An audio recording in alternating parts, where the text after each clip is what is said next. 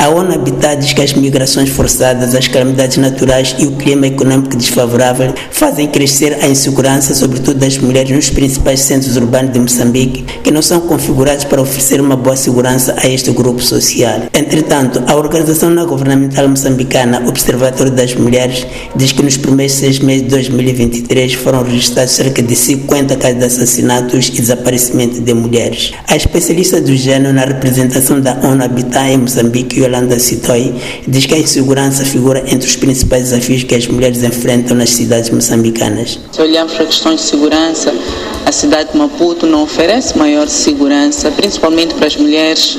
Se olharmos para os casos de violência baseada no gênero, que são despolitados pelos mídias diariamente, olhamos para a cidade de Maputo, os bairros mais críticos, o bairro de Machaquene, Chamanculo, portanto, são bairros que, mensalmente são reportados casos de violência baseada no gênero, portanto, não oferecem segurança. Se olharmos para a cidade da Beira, por exemplo, também, diariamente quase que ouvimos casos de, de, de violência baseada no gênero, mulheres que são violadas sexualmente e mortas dentro dos espaços urbanos. Então, como é que essas cidades são configuradas para oferecer segurança para este grupo específico?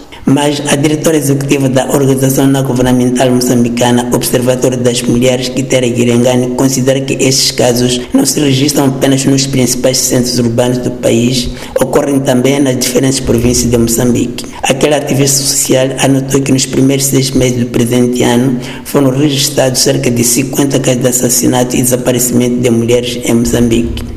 Estamos a falar sobre casos reportados e que foram mediatizados, mas o cenário é ainda mais assustador quando olhamos para o nível nacional. E há indícios bastante fortes de que o tráfico de mulheres, a violação de mulheres, o assassinato de mulheres, a extração de órgãos humanos está a se asseverar no nosso país. Por outro lado, Yolanda Citoia afirmou que a mobilidade é outro desafio aliado ao crescimento urbano, particularmente para as mulheres. Acesso ao transporte. Será que oferecemos um transporte que possa ser inclusivo até para estes grupos de pessoas com deficiência? As mulheres e crianças da província de Cabo Delgado, que há mais de cinco anos está a enfrentar o terrorismo, são as que enfrentam grave situação de insegurança no país, mas o governador provincial Valista Wab diz que tudo está a ser feito no sentido de protegê-las.